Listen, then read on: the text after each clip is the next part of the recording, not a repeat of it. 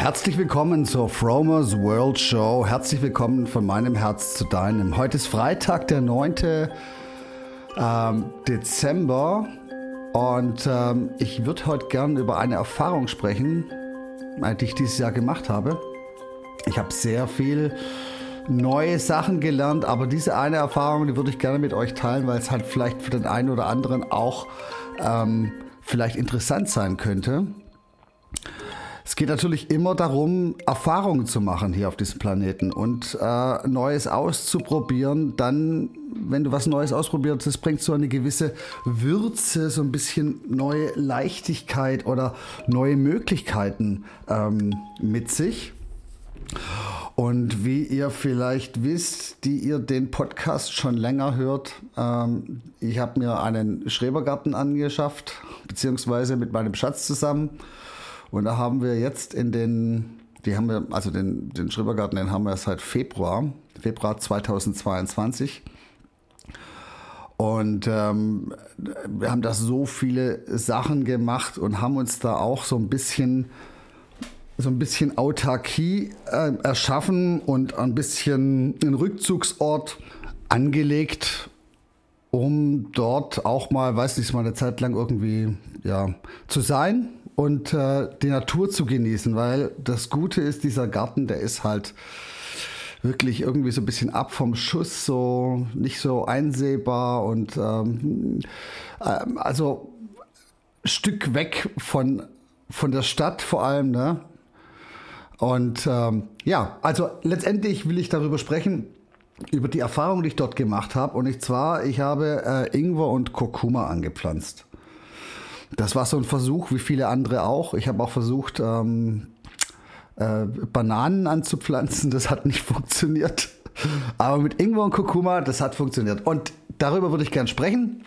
Ist eigentlich ganz pretty easy. Ähm, ist relativ einfach zu machen, wenn man weiß wie. Und äh, ich habe mir natürlich ein bisschen erkundigt vorher, was man da machen kann und habe geguckt, wo kommen denn diese Pflanzen her, Kurkuma und Ingwer. Und die kommen eigentlich aus den Tropen, Subtropen.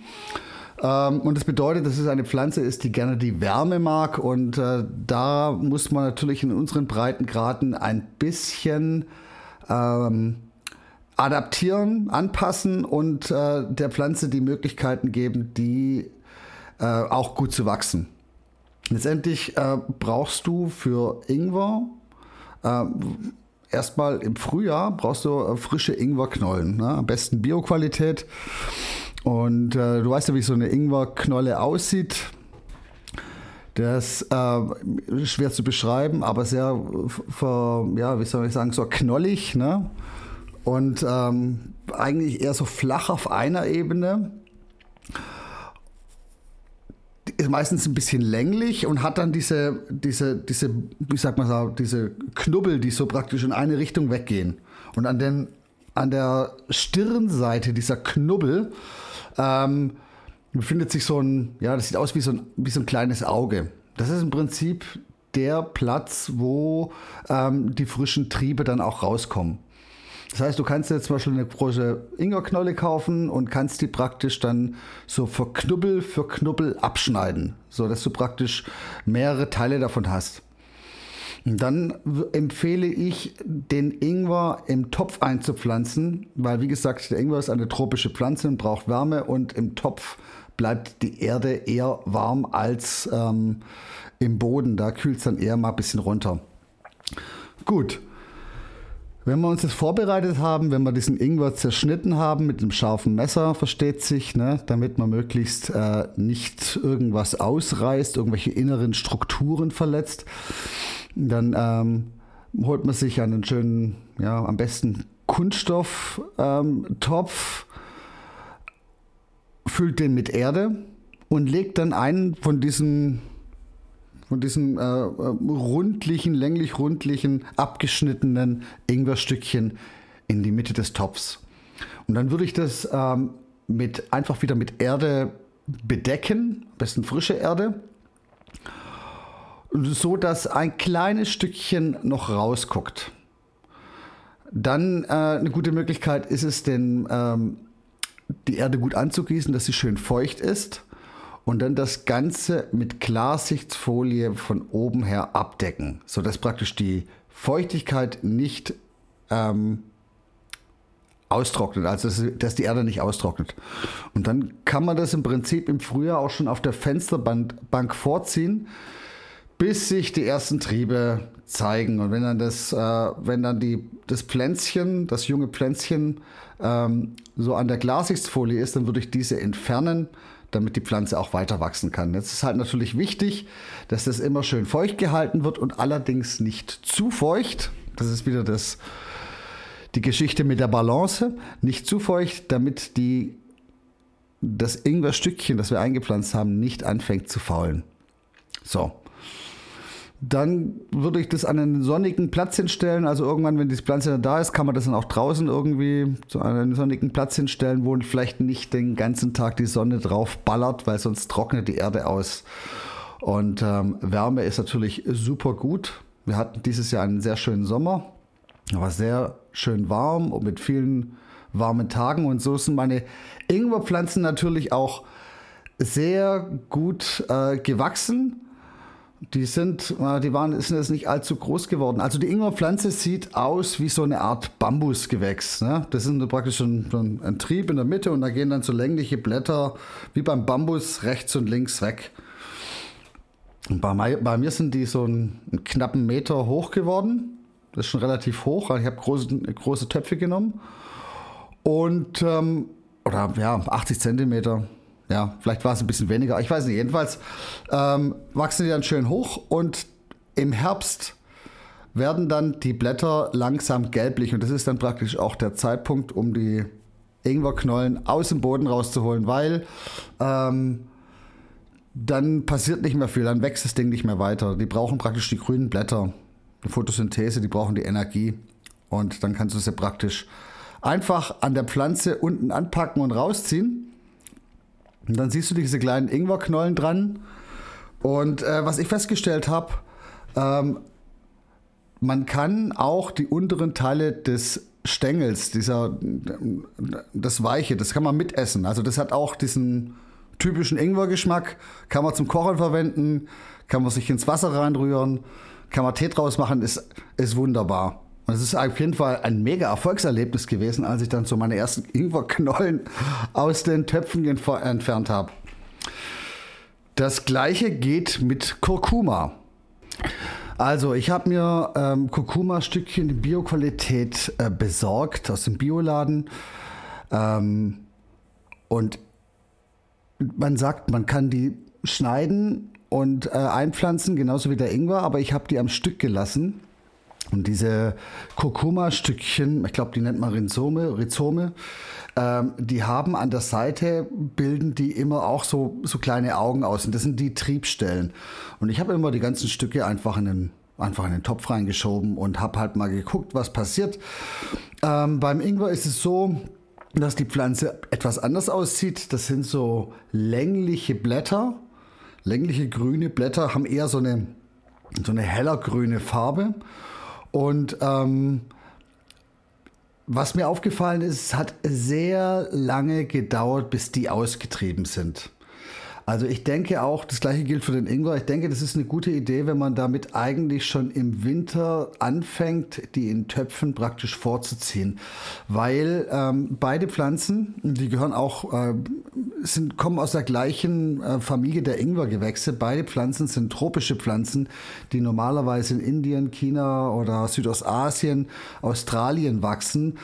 Und äh, die flachsen dort das ganze Jahr über und natürlich haben die natürlich durch die größere Zeit, die, mehr, die, die höhere Wärme, ähm, einfach mehr Möglichkeiten größer zu werden und sich besser zu vermehren. Deswegen, wir haben halt nur eine relativ kurze Anbauperiode in Deutschland.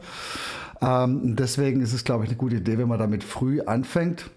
Nichtsdestotrotz, ich habe, glaube ich, äh, im Mai angefangen ähm, und da hat sich beim Anbau erstmal ewig nichts getan. Ich glaube, im August kamen dann so, oder Anfang August, Ende Juli, Anfang August, kamen dann die ersten Blätter ähm, und die Pflanze ist gewachsen. Habe mich trotzdem erstaunt, dass sie so groß geworden sind. Und ähm, ja, beim Kurkuma gilt das Gleiche. Ähm, man nimmt das Kurkuma-Stück, das Rhizom, und legt es praktisch in die Erde, bedeckt es wieder ein bisschen mit Erde und ähm, guckt, dass es praktisch feucht bleibt. Man kann das mit Frischhaltefolie machen oder man kann es auch einfach, wenn man dann wirklich äh, immer am Start ist, ähm, immer wieder nachgießen. Ne?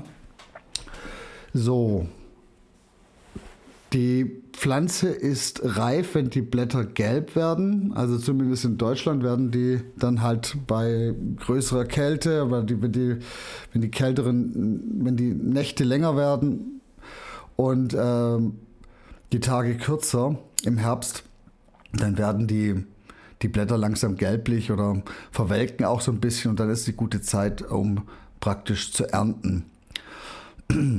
Was ich gelernt habe beim Anbau dieser beiden ähm, Pflanzen, ist, dass das Ernten ähm, vorsichtig erfolgen sollte, weil sonst einzelne Stückchen vielleicht noch in der Erde bleiben. Also die Erde ein bisschen anlockern, ähm, nicht einfach nur so rausziehen. Und ähm, die Knollen sind relativ flach unter der Erde. Also die sind, äh, wächst nicht so sehr in die Tiefe wie zum Beispiel Kartoffeln oder sowas, ne, die bleiben relativ weit oben. Und äh, eine gute Idee ist es praktisch wie beim Ernten dann halt auch, weiß nicht, einfach mit Wasser abzuspülen, damit da nichts abbricht. Weil so ein Ingwer, also so ein Kurkuma-Stück, das bricht sehr schnell. Und wenn du dann so eine ähm, Stücke abbrechen, ist es natürlich schade. Die Ernte ist in Deutschland natürlich nicht so groß wie in wärmeren Regionen. Und von daher ist jedes Stück sehr, sehr kostbar. Kurkuma ist eine Heilpflanze. Und das ist praktisch, es ist, glaube ich, die Pflanze mit den mit einer der größten Heilkraft, die du so bekommen kannst. Also es ist immer eine gute Idee, jeden Tag Kurkuma zu sich zu nehmen, weil Kurkuma hat eine entzündungshemmende Wirkung. Ähm, wirkt somit gut gegen, äh, stärkt das Immunsystem, wirkt gut gegen ähm, Entzündungen im Körper auch bei Krebs. Es gibt Krebstherapien von manchen Heilpraktikern und ich spreche da jetzt mehr oder weniger aus indirekter Erfahrung, ähm, weil die Schwester von meiner Freundin, äh, die hat wohl Brustkrebs und ähm, lässt sich behandeln und die bekommt, äh, glaube ich, zwei, dreimal im Monat Kurkuma-Infusion. Ähm, und hat damit sehr gute Erfolge. Also Tumor wurde kleiner und ähm, ähm, es ist es ist mega. Deswegen, man kann aber immer prophylaktisch jeden Tag ein Stückchen Kurkuma kauen oder Kurkuma zu sich nehmen. Oder ähm, was wofür Kurkuma ist, gilt auch als natürliches Antibiotikum, wenn man es zum Beispiel ähm, Kurkuma-Pulver nimmt und das mit Honig mischt und dann dieses, ähm, dieses dann zu sich nimmt. Kleiner Disclaimer zwischendurch, ich bin kein Arzt und ich tue nicht so, als ob ich Arzt wäre, aber es sind halt einfach die Erfahrungen, die ähm, auch medizinisch untersucht wurden und da gibt es auch einige Studien dazu. Wer da Bock hat, kann sich da gerne mal einlesen. Ähm, Kurkuma ist an sich nicht sehr gut bioverfügbar. Das heißt, die Aufnahme über den Darm ist äh, limitiert. Das heißt, ähm, von den meisten Kurkuma, was du zu dir nimmst, kommt relativ wenig in dein Blut an. Und, und, und deswegen ist es eine gute Idee, das irgendwie konstant immer zu nehmen. Auf der anderen Seite hat Kurkuma eine, einen mega äh, Einfluss auf den Darm. Und der Darm ist ja somit das Sitz des Immunsystems. Das heißt, wenn du ähm, Kurkuma nimmst, dann ist es, fördert es die Verdauung Du hast nicht so dieses Völlegefühl nach dem Essen. Deswegen wird es auch gerne in den östlichen Küchen eingesetzt. Und ähm, wenn der Darm gesund ist, dann geht es normalerweise dem Körper fantastisch. Kurkuma hat eine, eine antioxidative Wirkung. Das heißt, wenn, bei, wenn im Körper irgendwelche Zellen zerfallen, entsteht praktisch oxidativer Stress. Und das vermindert äh, Kurkuma. Kurkuma hilft gerade aus diesem Grund, weil es entzündungshemmend ist, auch gut gegen Alzheimer und alles Mögliche. Ich möchte erst nicht zu tief gehen, aber ich wollte nur sagen, diese Knolle ist eine, das ist eine super Waffe für die Gesundheit.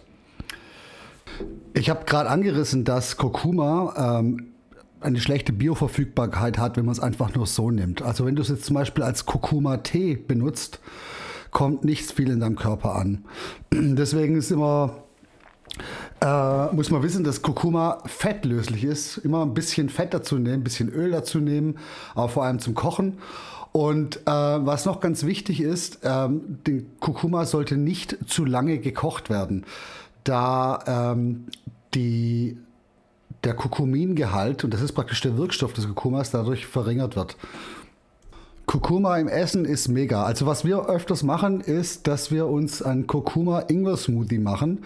Und der geht folgendermaßen. Das ist, äh, du nimmst frischen Kurkuma, ein Kilo frischen Kurkuma, ein Kilo frischen Ingwer, ähm, Saft von Zitronen, ein bisschen Öl ähm, und äh, Orange kannst du mit reinmachen. Und dann wird das halt alles ähm, mit dem Stabmixer fein püriert und dann in ein Tuch gegeben oder einen Stoffbeutel gegeben und dann praktisch äh, von Hand ausgepresst. Das ist ein ziemlicher, ähm, ziemlich aufwendig und ziemlich, da braucht, muss man ziemlich viel Kraft äh, aufbringen, um den dann auszupressen. Wenn du eine Presse zu Hause hast, ist es natürlich noch besser oder einen Safter. Ja, und dieses, ähm, dieses Kurkuma Smoothie Shot ist natürlich äh, eine gute Sache. Das kann man sich dann morgens ähm, geben, so als erste oder als zweiter, zweites Getränk morgens. Und da hält man sich praktisch sehr gut fit, auch vor allem in der kalten Jahreszeit. Ingwer hat natürlich auch sehr viele positive Eigenschaften und wirkt entzündungshemmend, ähm, so ähnlich wie, wie Kurkuma. Außerdem ist Ingwer gut gegen Übelkeit, kann auch natürlich begleitend zu Chemotherapien genommen werden. Auch bei Schwangerschaftsübelkeit soll es gut wirken und äh, macht eine bessere Bioverfügbarkeit von Vitaminen, wenn man es gleichzeitig mit einnimmt. Also Ingwer, Kurkuma, auf jeden Fall eine gute Idee, um es jeden Tag zu nehmen und um fit und gesund zu bleiben. So, das waren so meine Gedanken zu Ingwer und Kurkuma, zum Anbau und äh, zum, zum Essen, Trinken. Und äh, ich hoffe, ich konnte euch damit ein bisschen weiterhelfen. Vielleicht probiert das selber mal aus, ein Kurkuma anzupflanzen und das eigene, ähm, ja, ein bisschen unabhängig zu werden vom Supermarkt. Je unabhängiger du wirst von den Supermärkten, umso besser weil ähm, die Zeiten sind crazy und man weiß nicht, was noch kommt und alles, was du hast, hast du und was du, äh, was du irgendwann mal nicht mehr bekommen kannst, ist dann halt einfach ähm, ein Mangel und den kann man halt praktisch dadurch vorbeugen. Ich habe euch alle lieb, wünsche euch nur das Beste von Herzen und äh, wir hören uns demnächst wieder. Bis dahin, bye bye.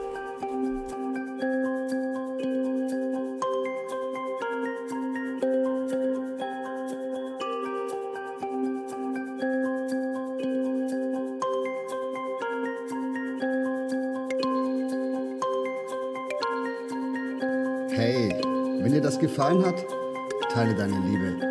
Lass mir einen Comment auf den Socials da oder über eine Bewertung würde ich mich freuen. Es wäre ein Traum. Besuch mich doch auf www.fromers-world.com. One Love, Licht und Energie für dich.